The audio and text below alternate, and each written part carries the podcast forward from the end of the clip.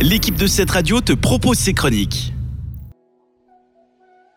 Si vous venez de nous rejoindre, c'est l'instant de la chronique de Fred. Merci de votre fidélité avec un nouveau sujet à chaque fois pour vous servir au mieux. Restons zen. Je vais pas vous faire du yoga en radio, mais peut-être vous en aurez bien l'envie après ma chronique. Dans une société de plus en plus stressée, avec problèmes politiques, guerres et maintenant ou dernièrement dissémination de virus et plus encore, il faut savoir apprendre à rester zen et serein, c'est la clé pour s'en sortir. Les statistiques montrent que les personnes sont 4 fois plus stressées actuellement qu'en l'an 2000, avec pour cause de nombreux facteurs, la plupart du temps indépendants de leur volonté. Mais alors, où puiser notre force interne? Où se loger dans un état d'âme tranquille, dans un monde qui bouge trop trop vite et de plus en plus frénétique? Eric Harry disait que le calme est la clé du bonheur.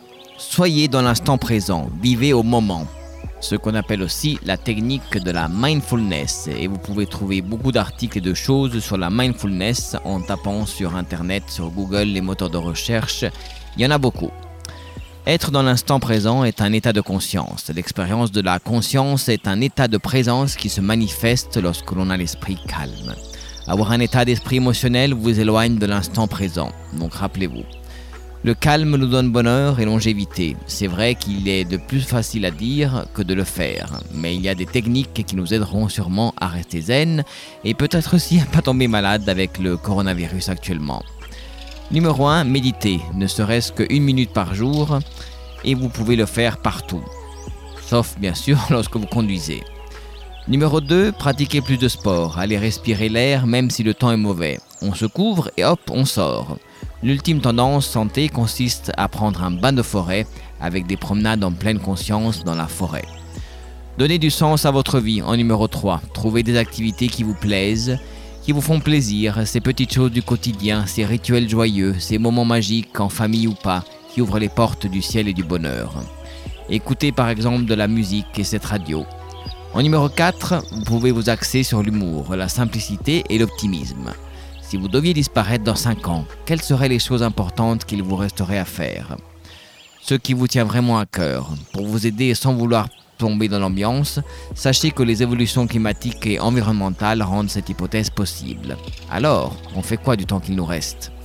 La clé, sortez de vous, élargissez votre vision. Et le plus, c'est essayer de retrouver une perspective large à l'extérieur.